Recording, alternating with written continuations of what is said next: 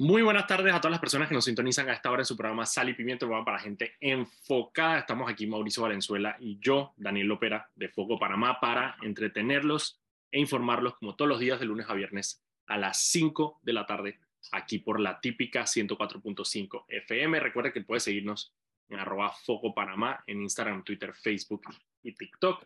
Y también pueden seguir todas las noticias del día en focopanamá.com. Este programa se transmite en vivo por el canal de YouTube de Foco Panamá, que hay guardado, y lo pueden escuchar en Spotify cuando quieran. Hoy vamos a tener un excelente programa. Vamos a tener con nosotros a eh, la persona que me da optimismo, Domingo La Torraca, el economista, para hablar un poco de las cifras en Panamá, cómo estamos. Ellos tienen una, un estudio que hacen, que es estudio de empresas, eh, que mandan una encuesta a empresas para saber un poco cómo están, cuáles son las perspectivas, si están contratando más, si están contratando menos, y entonces nos va a mostrar un poco de ese estudio. Pero primero, Mauricio, en alguna de las noticias, Laura Richardson, que es la generala gringa, a cargo de... Generala es que ya estás igual que Maduro, dije. Sí, en general. Es pues. la general. Está bien, general. General cuatro estrellas. es General cuatro estrellas, Frenzo, no es relajo. Sí, sí, sí, sí, sí. General cuatro estrellas encargada del el Comando Sur de los Estados Unidos, que para aquellos que tienen más de, no sé, 35, 40 años, eh, el Comando Sur era el que tenía Canal 8. el eh, SCN, el Southern Command Network. Ahí yo, ahí yo veía Plaza Sésamo, puede ser. Pues había mucha gente, me conozco mucha gente que, o sea, dije Seinfeld, por ejemplo, lo pasaban por CSN, o sea, pasaban todos esos programas que nos daban en, televisión aquí. Así que yo veía Plaza Sésamo en inglés ahí. Sí, ahí este canal no era Velardo, sino que era Big Bird. Big, Big Bird. Big Bird. Y Ernie. Ernie. Eh, nada, Laura Richardson, que ella siempre ha estado muy pendiente de, nosotros acá en Panamá, siempre visitando, estuvo acá en Panamá. No sé si todavía está, pero estuvo aquí en Panamá. Y estuvo reunido. Saludos a Laura Richardson que me han dicho que escucha la típica.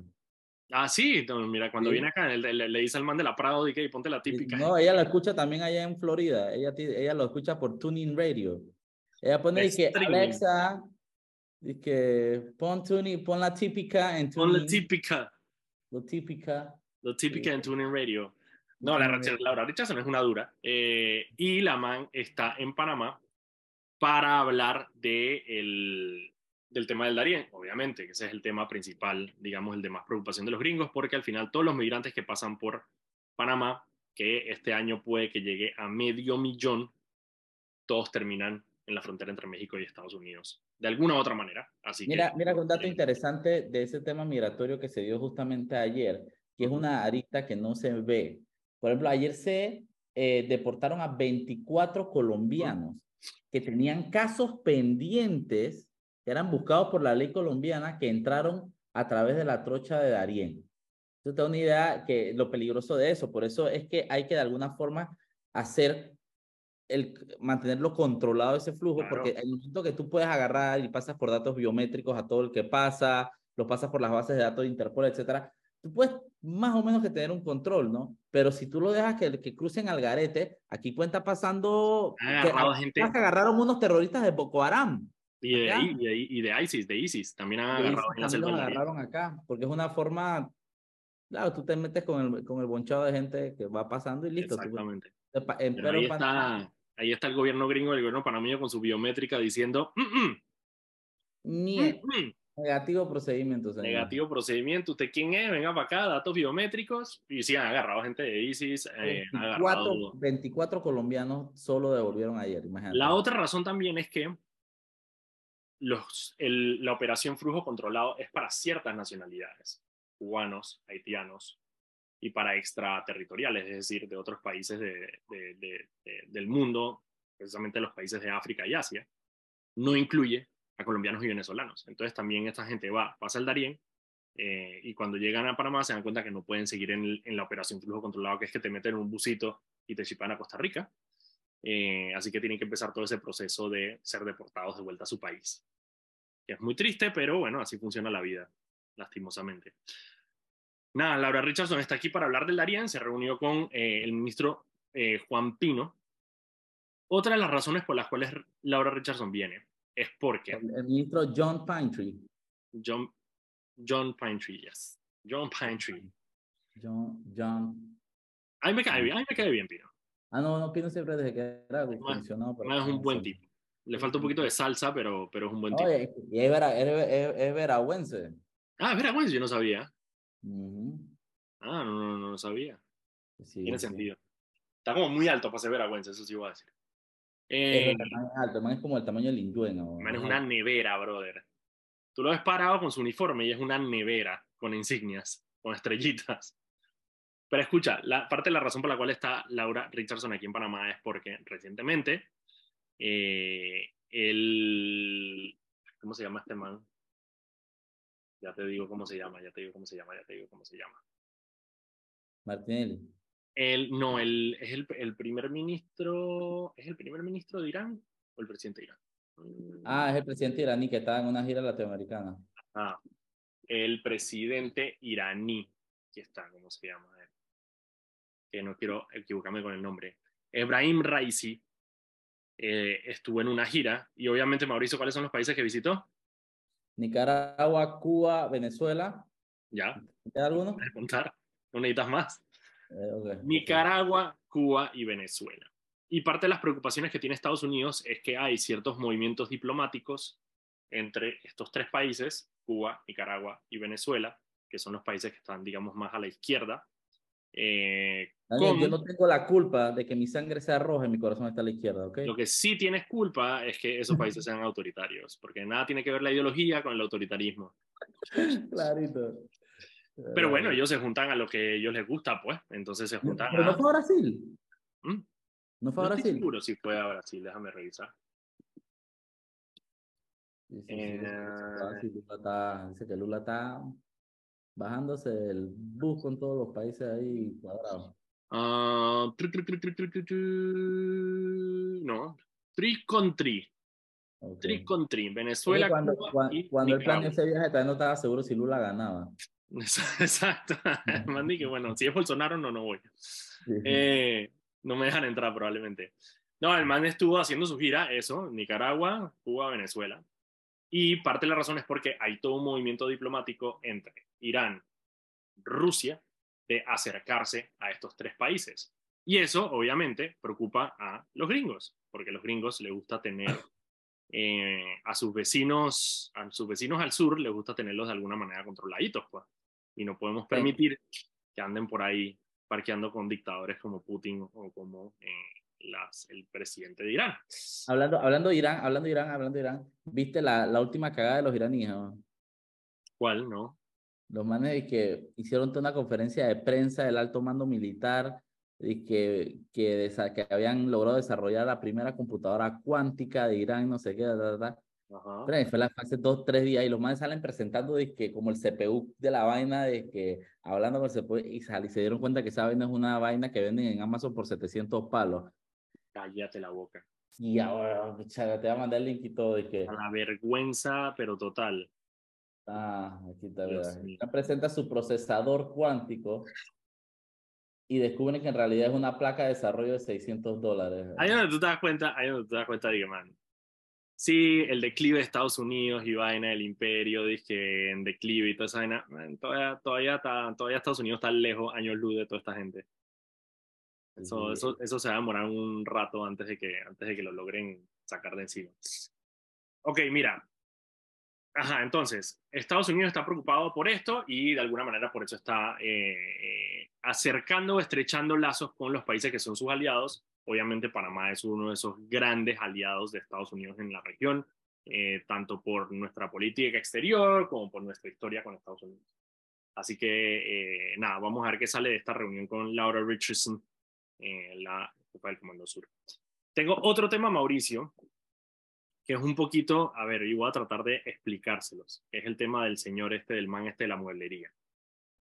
Ah, a ver si se lo explico. Voy a ver si se lo explico bien. Hay un señor que se llama Gustavo Vázquez, que fue eh, detenido por las autoridades el día de ayer y se le imputaron cargos por... Eh, eh, no, no, me acuerdo cuál fue el cargo específico, ya te lo voy a decir. Ya te voy a decir cuál era el cargo específico. Era... Deme tres segundos, tres segundos, tres segundos para buscar porque no me quiero equivocar con el cargo. que le pusieron. Cargo de... ah, era contra la justicia, contra la justicia era, que es un cargo relacionado a la justicia. Ah, votó cargos contra la administración de justicia. ¿Por qué?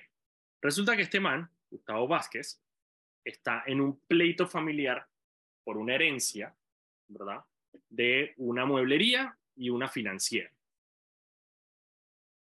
Por varios años, él logró, por medio de su abogado, que eh, unos juzgados le dieran control sobre la mueblería y la financiera por encima de las otras personas que estaban peleando la herencia.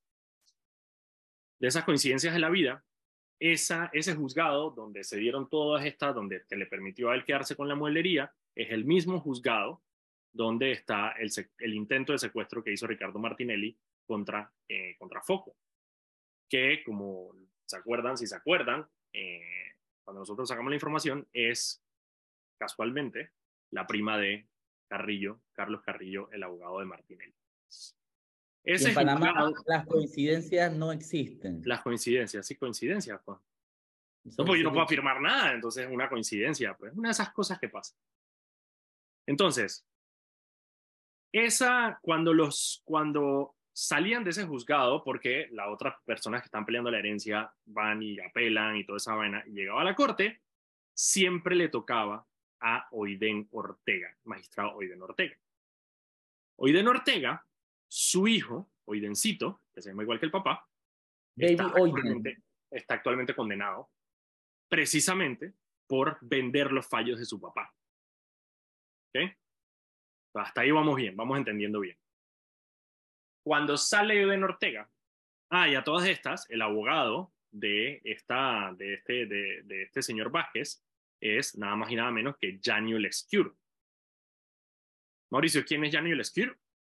Janio Lescure, entre otras cosas, es abogado de Mayer Mizrachi y Correcto. fue investigado, una investigación eh, reveló que el tipo eh, prácticamente vendía sus servicios de, de, compra de jueces y magistrados eh, eh, en la Corte Suprema Panameña. Y esto no es que lo inventó Mauricio Valenzuela Daniel Opera, esa fue una investigación que hizo un grupo israelí de esos manes de la Mossad que, que cazaban nazis y vaina. Los manes lo siguieron en España, interceptaron llamadas, grabaciones y toda vaina. Ese es Janio Lescure. Ese es un, un man chévere, un man chévere. Un man chévere, un man, un man que soluciona, un man que resuelve. Un, un man que resuelve, eso es lo que quiero mamá, man que que resuelve. resuelve. Poco de gente que, que, que se vaya, pues no, no, Un man resuelve. que resuelve. Das resuelve. un fallo, yo te lo consigo. Sencillo. Exactamente, ya, Janio resuelve. Ese es Janio Lescure. You, you better call Janio. El You better call Janio. Ese es el abogado, ese es el abogado de este señor Vázquez. Entonces, cuando Iden Ortega se va de la corte, porque ya se le acaba su término, es reemplazado en esa sala con Olmedo Arrocha. ¿Y qué pasó? Resulta que los casos que tenía Iden Ortega le tocaron entonces ahora a Olmedo Arrocha. Y aparentemente, Olmedo Arrocha eh, no necesariamente eh, pensaba igual que Iden Ortega y tuvo diferencias sobre cómo interpretar esos fallos sobre esta herencia. ¿Y qué fue lo que hizo este señor? Según las autoridades, este señor Gustavo Vázquez, lo que empezó a hacer es una campaña de redes y mediática contra Olmedo Arrocha y contra la eh, presidenta de la Corte Suprema de Justicia, eh, la señora, ¿cómo es que se llama ella? María Eugenia. María Eugenia López. ¿Cómo, que, cómo se llama ella, Fren? Sí, sí, bueno, un lapsus, un lapsus, un lapsus. Eso pa, Fren, allá la. Un lapsus, un lapsus. Y, eso que soy, y eso que soy periodista. Entonces, básicamente, allanaron la mueblería de esta persona y encontraron toda la evidencia, aparte de la fiscalía tiene un testigo protegido y tiene grabaciones y tiene seguimientos de toda esta operación que tenía este señor Gustavo supuestamente para intimidar y acosar a Olmedo Arrocha y a María Eugenia López en un intento de recusar a, eh, Olmedo Arrocha, que se recusara del caso, eh, y o en tal caso que fallara a favor de las pretensiones de este señor Gustavo. Así que nada, el Ministerio Público le imputó esos cargos. ¿Qué es lo interesante ahí? Varias de la información que este señor eh, trató de implantar, la implantó no solo en cuentas de redes sociales, sino también en medios de comunicación. Y hay medios de comunicación que eh, de alguna manera se prestaron para eh, diseminar esta información que le estaba proporcionando este señor Gustavo para tratar de intimidar al magistrado Arrocha. Así que va a estar bien interesante esa investigación. Como te digo, tienen un testigo protegido, tienen grabaciones y tienen seguimientos, así que va a estar bien bueno. Eh, apenas tengamos más información de cómo avanza este caso, al señor le dieron, le dieron medida cautelar de firma, así que eh, vamos a ver qué pasa con este caso. Mira, vamos a hacer algo, vamos al cambio y ya regresamos porque ya va a estar con nosotros Domingo La Torraca. Vámonos al cambio. Y estamos de vuelta aquí en su programa Sal y Pimiento, un programa para gente enfocada Estamos aquí Mauricio Valenzuela y yo, Daniel Opera de Foco Panamá, para entretenerlos y, e informarlos como todos los días, de lunes a viernes a las 5 de la tarde, aquí por la típica 104.5 FM. Recuerden que pueden seguirnos arroba Foco Panamá en Instagram, Twitter, Facebook y TikTok. Y también pueden seguir todas las noticias del día en focopanamá.com. Este programa se transmite en vivo por el canal de YouTube de Foco Panamá, queda guardado ahí, lo pueden escuchar también en Spotify. Como les dije, vamos a estar hablando hoy con el economista Domingo Latorraca, que yo le decía a la gente Domingo que cuando yo quiero, cuando yo quiero deprimirme, invito a, eh, a, Quevedo, eh, para hablar de, trabajo y cuando me quiero sentir optimista, entonces invito a Domingo Latorraca que siempre, tiene, siempre me pone, a pesar de lo duro de las cifras, me pone, me pone por lo menos de, de buen humor. ¿Cómo estás, Domingo? Todo súper bien. ¿Tú sabes, ¿Tú sabes, por qué es eso, Daniel? Porque de, tanta estrellada que uno se da, eh, hay que ver siempre la vida como un vaso medio lleno, ¿no? Y siempre seguir adelante, y, tú sabes, y seguir remando y seguir remando y seguir remando. No importa, no importa cómo se vean las cifras, hay que seguir, ¿no? Y así es la vida, ¿no? No, y, y la cosa, yo siempre, bueno, hablando un día contigo, me contaste que tú, de alguna manera, tú te graduaste justo antes de la invasión, o sea, te tocó como ese periodo mega difícil que hubo eh, de, de, de reconstrucción y yo creo que cuando una persona pasa por un periodo así donde ve verdaderamente lo mal que se pueden poner las cosas, eh, salen dos cosas. Uno, la preocupación de que no vuelva a suceder, pero también digamos que cuando las cosas están mal, pero lo ves en retrospectiva y dices, bueno, pues las cosas no están tan mal, pueden ser mucho peor.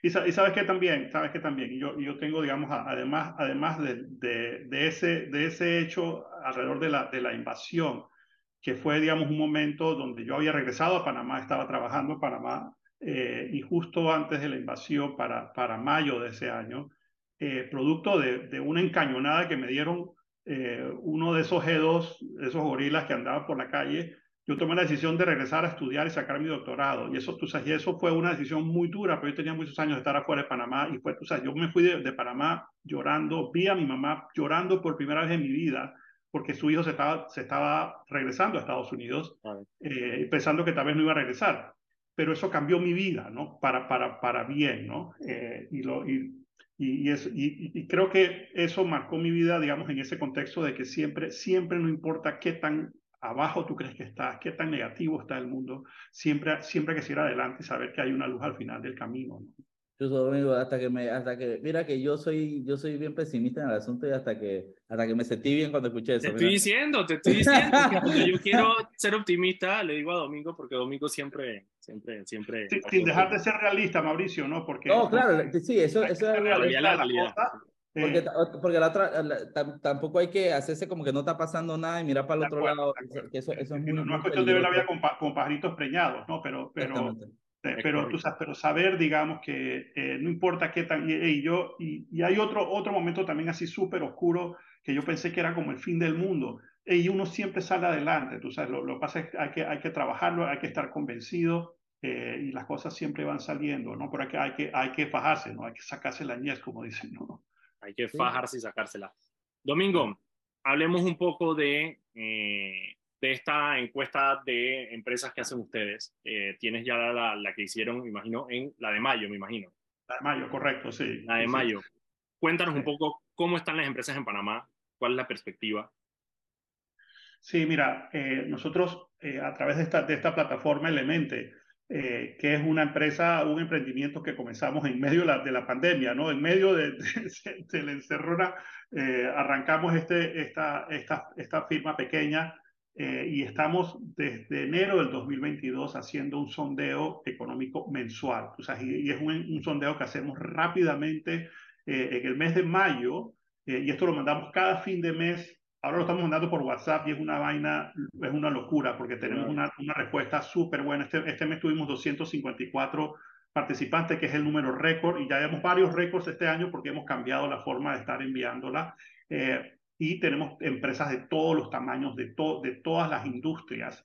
Eh, y hacemos tres preguntas básicas. Si me dejan compartir la, la pantalla para quienes están viendo el video. Te, lo paso. Así, podemos, así podemos eh, mostrarles. Creo que ya puedes. a ver, ya, creo que ya puedes. Déjame, déjame ponerlo porque, porque vale la pena para quienes nos están viendo. Sí, para las personas que nos están viendo en YouTube que lo puedan ver. Exacto, ¿no? Digamos. Eh... Ok, ahí lo podemos ver. Sí. A ver. Ok. Eh, eh, bueno, ya, ya, pasamos este primer ensayo donde, donde, tenemos 254 empresas de todas las industrias y, y básicamente lo que hacemos todos los meses es hacer tres preguntas básicas sobre las ventas de las empresas. Y esto no es una encuesta estructura, es un sondeo rápido para tratar de tomar temperatura, Mauricio y Daniel, sobre cómo están las cosas, ¿no?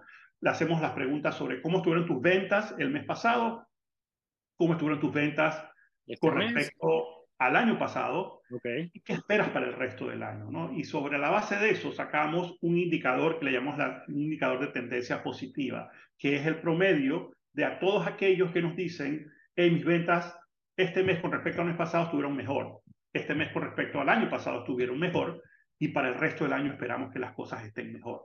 Y, ese, y ese porcentaje es lo que le llamamos el indicador de tendencia positiva. Y en el mes de mayo, 56% fue el indicador, digamos, general, ¿no?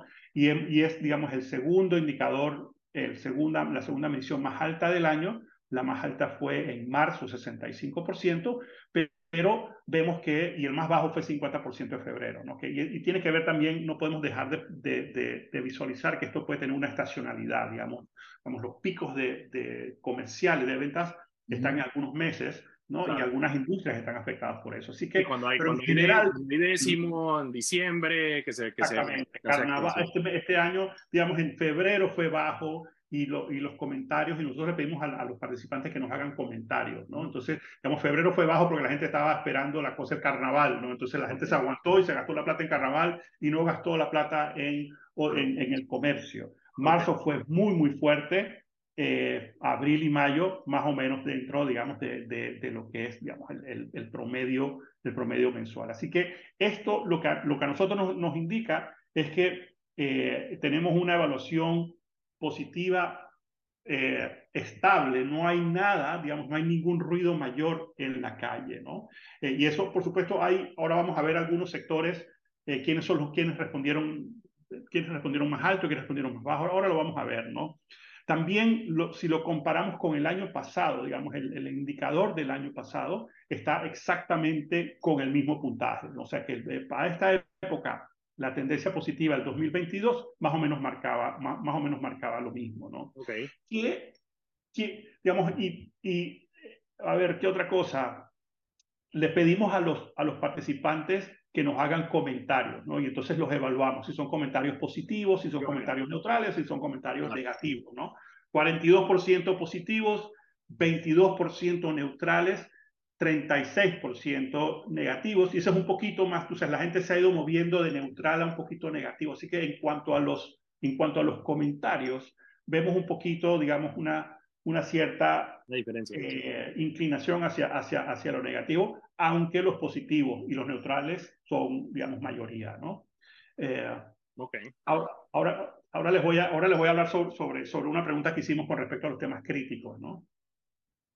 No sé si tienen alguna pregunta o algún comentario. No, hasta ahora estoy bien. Las otras preguntas. ¿No se puede decir que hubo un estancamiento con, con los mismos números en dos años o hay que esperar más para.? No, no hay, no hay un estancamiento, Mauricio. Lo, lo, que hay es una, hay una consistencia, lo que hay es consistencia.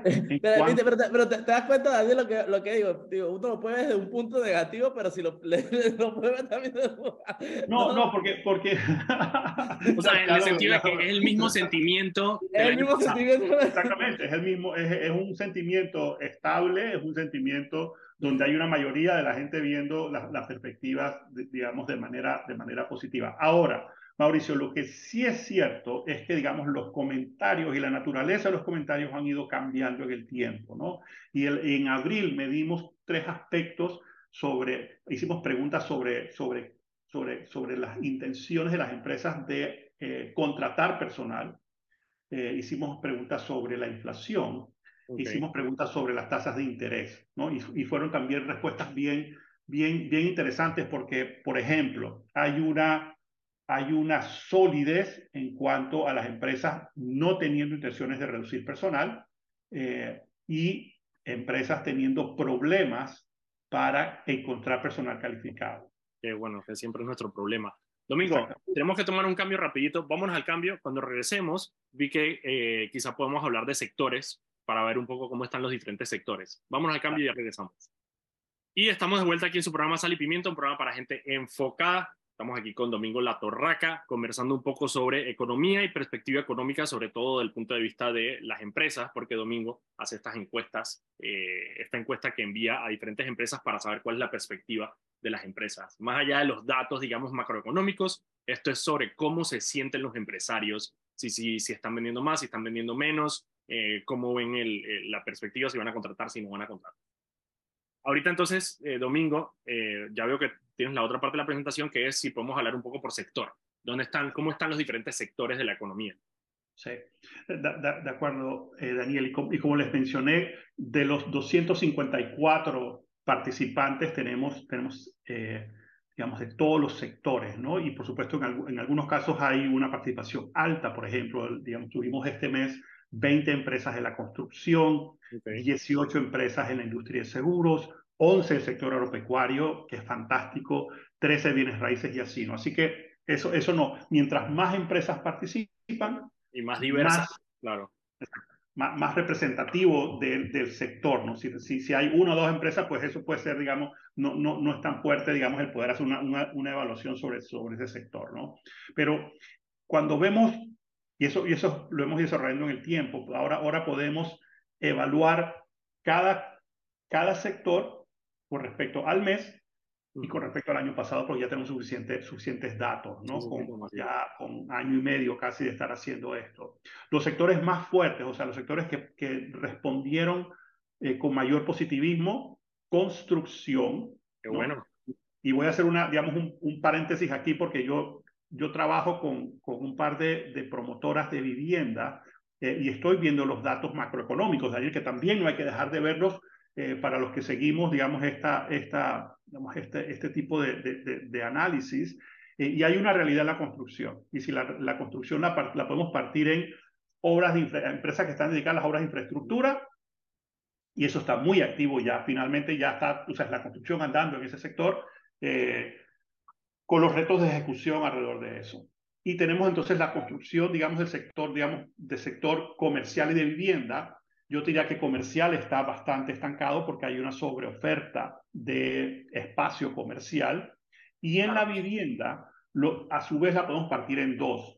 Y podemos digamos, ver la vivienda de eh, casas y apartamentos de interés preferencial y dentro de eso las casas, digamos, y viviendas, digamos, de menos de 80 mil dólares hacia abajo eh, y el resto, ¿no?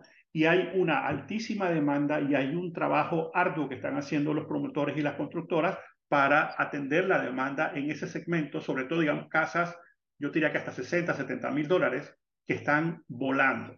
Y los hay, demanda, hay, demanda, hay demanda para ese tipo de vivienda. Exactamente, ¿no? Y hay una demanda histórica vieja, y eso, pero eso también te da una señal de que hay mucha gente que sí está trabajando, ¿no? Hay mucha gente que, está, es que, que, cumple, digamos, los requerimientos de los bancos que no son nada sencillos hoy en día, ¿no? Entonces, eso, eso es una muy buena señal de, que, de, que, la gente tiene, de que la gente tiene ingresos estables eh, que les permitan acceder a una hipoteca.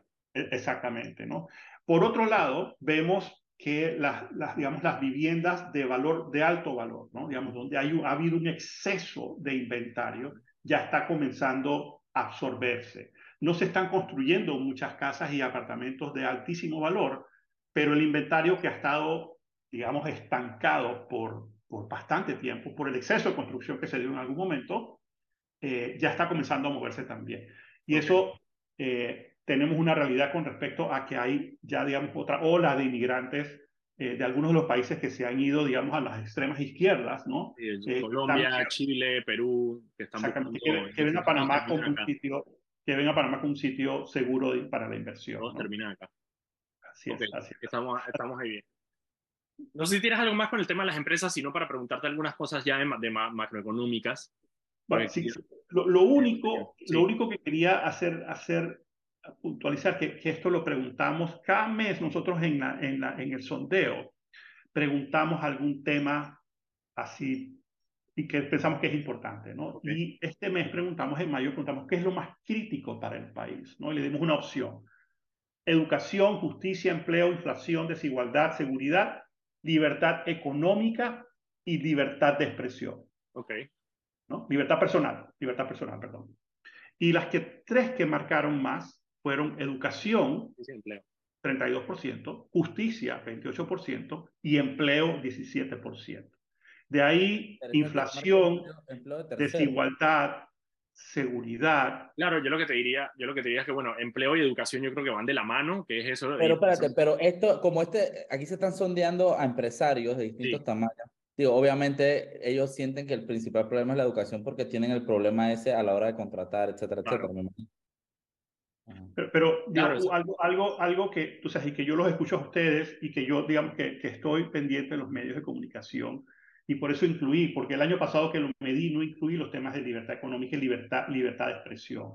Pero siento que es un problema, que es un tema, tú sabes, que no solamente en Panamá, sino en la región y en el mundo, digamos, el tema de, la, de, de, de cuestionar los modelos digamos, basados en las libertades personales, en la libertad económica, en la libertad personal, en la libertad de expresión. Está siendo retado, ¿no? Sí. Eh, y fíjate, digamos, que, que, no marcaron casi nada, ¿no? Claro. Que no marcaron. no mucho más.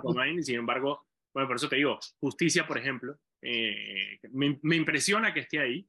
Honestamente, no, no, no, lo, no lo veía venir. Y no sé si tú se lo atribuyes a algo o si lograste entender alguno de los. Si, si te dejaron comentarios o algo para entender por qué justicia marca tan alto porque, porque para, para el empresario, digamos, el, el, imperio, la ley es fundamental, digamos, que las reglas estén claras, no te las cambien, eh, y, si tienes, y si tienes algún, digamos, algún reto, digamos, como parte de, tu negocio, que tú puedas ir a un machín y tú digas, hey, aquí yo sé que me, que me van a tratar, digamos, de manera, de Así que por eso, por eso el tema de la justicia eh, marca tan alto, ¿no? Brutal. Sí dejando eso entonces, Domingo, y quería saber tu opinión eh, sobre esto, ya digamos un tema más económico, pero hay una crítica en este momento enorme eh, al, gobierno nacional eh, por el tema quizá de, las de, de, la manera de priorizar gasto estatal. sobre todo, bueno, vemos lo del oncológico, que estaba pidiendo 8 millones y le dieron mucho menos, pero los 25 millones de los jamones y los 202 millones de la descentralización. Y yo creo que en ese sentido hay una crítica, yo creo que digamos, en, redes sociales sobre todo y, en algunas de las opiniones de la gente, a eso, a decir dónde están las prioridades de gasto del Ejecutivo. Tuvo que salir Nito Cortizo a decir que va a darle todo el dinero al, al, oncológico que necesita. Sin embargo, lo que estamos viendo es que dentro de lo que cabe, el argumento del gobierno es no hay suficiente plata. Y yo se la puedo comprar en que no hay suficiente plata porque obviamente ningún país tiene suficiente plata nunca. O sea, tú siempre te va a hacer falta plata para poder realizar lo que quieres hacer. Pero en tema de priorizar el gasto, eh, no sé cómo lo estás viendo. Mira, es, en, en, en, tiempos que deben ser de, digamos, de mucha austeridad, como los que estamos atravesando hoy en día, como los que yo atravesé como viceministro de Economía hace 20, chuso, hace 23 años, allá la vida. sin pena, eh, sin pena, tranquilo. Donde teníamos el mismo nivel de endeudamiento, eh, cerca de 60% sobre, sobre la producción nacional de ese entonces, donde, mm, donde habían, digamos, una escasez de recursos, donde, donde la estructura de ingresos, la, la potencia de la dirección de ingresos era muy limitada. No se habían hecho las reformas que, que hicimos posteriormente y que se hicieron posteriormente. Eh, o sea, es muy difícil, es muy difícil priorizar, es muy difícil distribuir, porque en los procesos presupuestarios, y esto comienzan, digamos, ahora. Eso, ese proceso, el proceso del presupuesto del próximo año ya están dando. ahorita ya. Empiezan todos a tocar la puerta, empieza todo a tocar la puerta al mes. Claro, entonces hay, hay 200 dólares de requerimiento y hay 100 para repartir. Entonces, ¿cómo tú repartes eso? ¿Cómo se asigna? Es, tú sabes, es, es bien, bien complicado. Bien, bien complicado. Ahora, ahora, ahora. Digamos, el, el proceso presupuestario y la, el poder que tiene hoy la Comisión de Presupuesto en la Asamblea es devastador. O sea, es, es, un, es, o sea, es como una mafia. No, y es antinatura, o sea, es completamente antinatural. Exactamente, tú sabes, y yo digamos, yo ahora que viene, por ejemplo, y podemos estar a favor o en contra eh, del tema del contrato de, de la mina. Sí.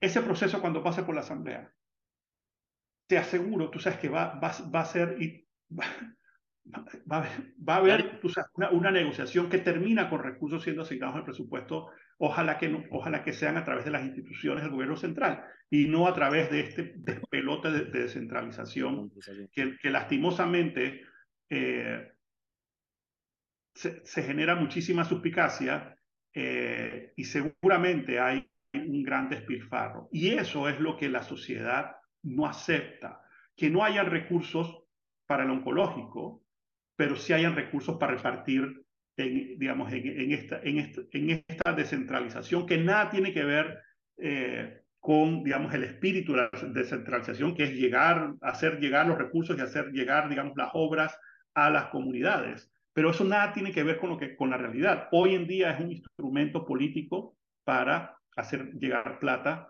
eh, a, digamos, a quienes están en puestos eh, locales de, liderazgo político, ¿no? Y eso, y eso, y eso es terrible, terrible, terrible.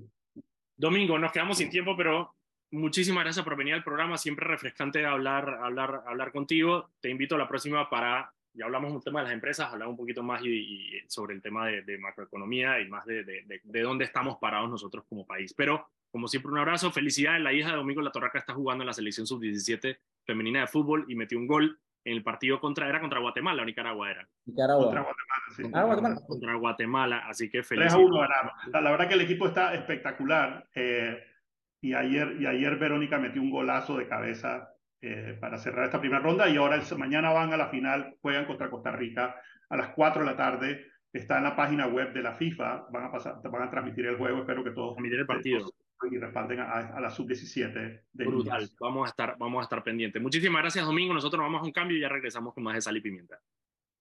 Y estamos de vuelta aquí en su programa Sal y Pimienta, un programa para gente enfocada. Estamos aquí Mauricio Valenzuela y yo, Daniel Opera de Foco Panamá, para entretenerlos, informarlos como todos los días de lunes a viernes a las 5 de la tarde aquí por La Típica.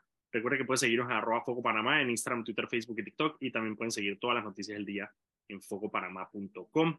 Este programa se transmite en vivo por el canal de YouTube de Foco Panamá, que hay guardado para que lo puedan ver cuando quieran. Estamos conversando ahora con el Fulo Linares. ¿Cómo está Fulo? Bueno, bien, todo bien, ¿no? Viendo, viendo la situación política criolla que cada día se vuelve más macondiana. Más no, no, entiende, no entiende las cosas, pero bueno, vivimos así, ¿no? Como decía alguien por ahí, Congolandia, o esto es un país macondiano, pero de verdad que somos bien sui generis, loco. Sí, pero muy bien. Vamos a ver con ustedes, que son amigos viejos, ¿no? No viejos amigos, amigos viejos. Amigos viejos. ¿Cómo va la campaña? Bien, bien, ¿no? Eh, bastante bien. Digo, un poco ante la modestia de la nuestra, me veo bastante, o sea, me, quedo, me, me, siento sorprendido de la opulencia de la que acaba de pasar la semana pasada, ¿no? Digo, ¿Qué opulencia? ¿Cuál? ¿Ah? De, la, de los PRD. La elección de la primaria del PRD. Digo, la, la, ahí, ahí lo que hizo, ahí lo que había era una maletinazo no a dos manos. Yo no sé, entonces uno a veces se siente achicopalado y que chuleta. te, dio, te, te, dio, te dio pena, dije. Sí, hombre, y yo que pensaba que era jata acá, del lado acá, ¿qué va, brother? Esa vaina ya es otra cosa. Eh, mira, ¿No? si tú no tienes, si tú no tienes 15 busitos colegiales con tu nombre como Pineda, ¿qué estás haciendo? No, hombre, yo no tengo. Eh, pero, Pulo, tú tienes, tú, tienes, tú tienes una valla ahí en Paitilla, ¿no? Ah, sí, yo la vi. Esa valla, esa, esa valla está hot. Ah, pero la, es la 21. No, pero, pero Chucky, esa se ve. Esa Fue estratégica, estratégica. Él lo dijo, vamos a gastar la plata uno, en la que es. Cuando uno, cuando uno tiene los recursos, por lo menos para la gente común, y yo soy gente común, la persona como, y usted también son gente común en país, ¿no? Tenemos que ser eficientes con nuestros recursos. Así es. Porque siempre son limitados, no ilimitados, ¿no? Ilimitados son Estado porque el Eso, eso lo dices tú porque no eres PRD, pero si fuera PRD tendrías una bolsa así como la de Doraemon, en que tú solo sacas, hermano, bicicleta. Pero bueno, aquí estamos bien, estamos bien, gracias a Dios, de todas maneras. Uno, háblame algo porque tú llevas, tú llevas rato, rato eh, tratando de, eh, de, de, impulsar esta ley para, y no estoy seguro si es para, para, es para el cultivo del cáñamo. Te explico, no, y no solamente yo, nosotros desde 2017, un grupo grande e importante de personas, de productores, por un lado, y de gremios vinculados al, a, la, agricultura, desde la Cámara de Comercio hasta Taragán, hasta la Asociación de Agroexportadores, etc. Eh, esto, y esto, esto es un proyecto que tuvo su origen en la misma comisión que se redactó, el de cannabis medicinal en el 2019, eh, y yo en lo personal tenía, porque ya se fueron, ¿no? tenía un grupo de, de, americanos que quería invertir en Panamá 25 millones de dólares en agua dulce. ¿no? La última inversión creo que fue cercana a ese tamaño en agua dulce fue cuando Nestlé llegó allá a Natá, una cosa así, a esa área, pues, porque es agua dulce, hace 200 años. ¿no? eh, eh, con la intención de montar una planta de procesamiento de cáñamo en Panamá para procesar bioplásticos. Ahora que se tanto que se habla de, de, la ecología y de que hay que hacer una conversión de, de plástico de petróleo a plásticos biodegradables, pues esto también era una oportunidad para que Panamá se montara en esa ola de una manera importante. Eh, esta empresa de Panamá íbamos, además de producir, de proveer a la industria local de materia prima para que ayudara a que hagan esa conversión a plásticos biodegradables, también había, tenía contrato, tiene, porque ya se lo llevó, no lo va a sacar en Panamá, lo va a sacar en otro país, ¿no? Porque aquí se fue, se cansó después de cuatro años de esperar y se fue, pues, ¿no? Porque aquí lo el capital no espera mucho, ¿no? y la idea era también, esta empresa tiene contratos con Walmart, con con eh, Star Wars, con una serie de, de compañías americanas de productos masivos que iban a utilizar el plástico, bioplástico, made in Panama, ¿no? Desde aquí, ¿no? Made in Panama, para transformar sus productos. Eso iba a tener un impacto económico muy grande en la industria. Eh, ¿Y, por qué, y por qué hay que, y por qué hay que cambiar no solamente en el área de Coclé, sino en todo el país, porque la, la, la, eh, los americanos habían venido y la idea era sembrar en Coclé, en Chiriquí, en todos los lugares, en Darí, en, por ejemplo, en, en, donde, en lo que es Chepo, Panamá, eh, Darién, gente como Franklin Barría, los hermanos Vergara, un poco de arroceros que también tienen años, están en eso, eso el culcáñamo iba a convertirse en un cultivo rotativo y alternativo que le iba a dar mayores ingresos, sobre todo ahora que los productores pregunta, ¿por qué hay que cambiar, porque habría que, porque había que cambiar la ley para poder permitir este tipo porque de... el cáñamo, el cáñamo, a pesar de que no es marihuana ni, ni, ni traba, ¿no? Ni, sí, eh, tiene, tiene, pues, es muy parecido, eh, no es igual, pero es un poco parecido a la planta, huele igual. Y, y en Estados Unidos, nosotros seguimos siempre las líneas, eso, a diferencia de Europa y en el Asia que se siguió cultivando el cáñamo para sacar fibra, tela, ropa, vaina, lo que sea, bio, biodiesel, Aquí se, mantuvo la, influencia americana y se tenía, prohibido y, igualado como la marihuana. Cuando en el 2018 el Farm Bill abre el espacio y declara que el hemp o el cáñamo ya no es una sustancia controlada, sino es un crop, como el maíz, como el tomate, entonces ahí pues vino la iniciativa en Panamá de hacer lo mismo, ¿no? Entonces, y al igual, hoy en día hay más de 18 países en la América Latina que están produciendo cáñamo. Paraguay hoy en día es el quinto eh, exportador de cáñamo y todos esos países presentaron una ley después que nosotros. O sea que la de ellos avanzó y la nuestra estado estancada. ¿Y en, qué, cuatro años en la asamblea y no ha habido forma humana a que se apruebe. Y el obstáculo ha sido siempre la diputada que propuso el proyecto y es, me llama la atención de que la diputada que se haya, que haya propuesto, ella lo propuso porque a ella se lo dieron, no es que ella lo hizo. Esa vino una comisión, la comisión se lo repartió a la asamblea y a ella le tocó, eh, creo, que, creo que Cristiano Adame se lo, se, se lo dio, pues, para que lo, pero en vez de proponer, o sea, lo propuso y en vez de impulsarlo, lo ha frenado. Los tres intentos de reuniones que, se, que en estos cuatro años que se hizo, que se, que se intentó hacer por otros miembros de la comisión, estando allí ya a punto de empezar, ella mandaba una nota diciendo que no podía ir y que se cancelaba. o sea, ahí vamos a ser el único país con una ley de cannabis medicinal funcionando y que no va a tener cáñamo y los agricultores no van a poder participar ni beneficiarse ese mercado. La industria del cáñamo de, por, porque simplemente Pulo, ahí incluso yo me tocó escuchar un audio que está circulando por ahí que supuestamente es un secretario técnico del MIDA y habla eh, de esto que tú mencionas en lo que básicamente dice que, man, si esta gente va a facturar, ¿por qué a los diputados, que los diputados lo tienen frenado? Porque no a nadie les ha ofrecido su COD. Sabemos que eso no, no, no, no dista de la realidad que, que, no, es raro. no es nada raro que los diputados pidan su, su tajada de todo eso. ¿Les ha tocado enfrentar eso de alguna forma o, qué información maneja? a mí, en lo, mira, bueno, repito, aquí están metidos varias personas impulsando esto, pero yo no sé, la gran el 99% eran los productores, ¿no? Yo soy el único que estoy representando a un, a un procesador y resulta que es el primero, pueden venir otros después porque tampoco es monopolio, no es monopolio ni hay límite de licencias como en la otra. A mí nadie me ofreció nada. Yo te lo personalmente por lo menos. Eh, el audio yo lo conozco, yo lo escuché también, además, de, eh, hasta los periódicos lo han, mencionado por allí. Ah, eh, a mí me yo conozco al licenciado Frías y me parece que es su voz, ¿no? Me parece que es su voz, pero él, él debiera en tal, caso negarlo, ¿no? Si no lo es, porque yo tengo que reconocer y decir una cosa, del MIRA y del MISI, yo siempre, o sea, no, el grupo nuestro de los que estuvimos empujando todo esto, y, y, y, siempre hubo una ayuda ante la asamblea porque ellos hicieron sobre todo son gente, son gente son gente técnica donde, donde está trabajo yo lo que pienso yo, yo eh, el MISI me consta y el MIA también. Yo me imagino que él está ahí tirando una catarsis de una forma un poco folclórica pero me consta de que tanto el MISI como el MISIA han, hicieron su ejercicio donde hubo el embudo y todavía está es en la asamblea y a pesar de que los cinco presidentes de la Comisión de Comercio con la que junto con otras personas nos reunimos para hablarle del tema. Y los cinco en su momento dijeron que no había ningún problema, que estaban de acuerdo.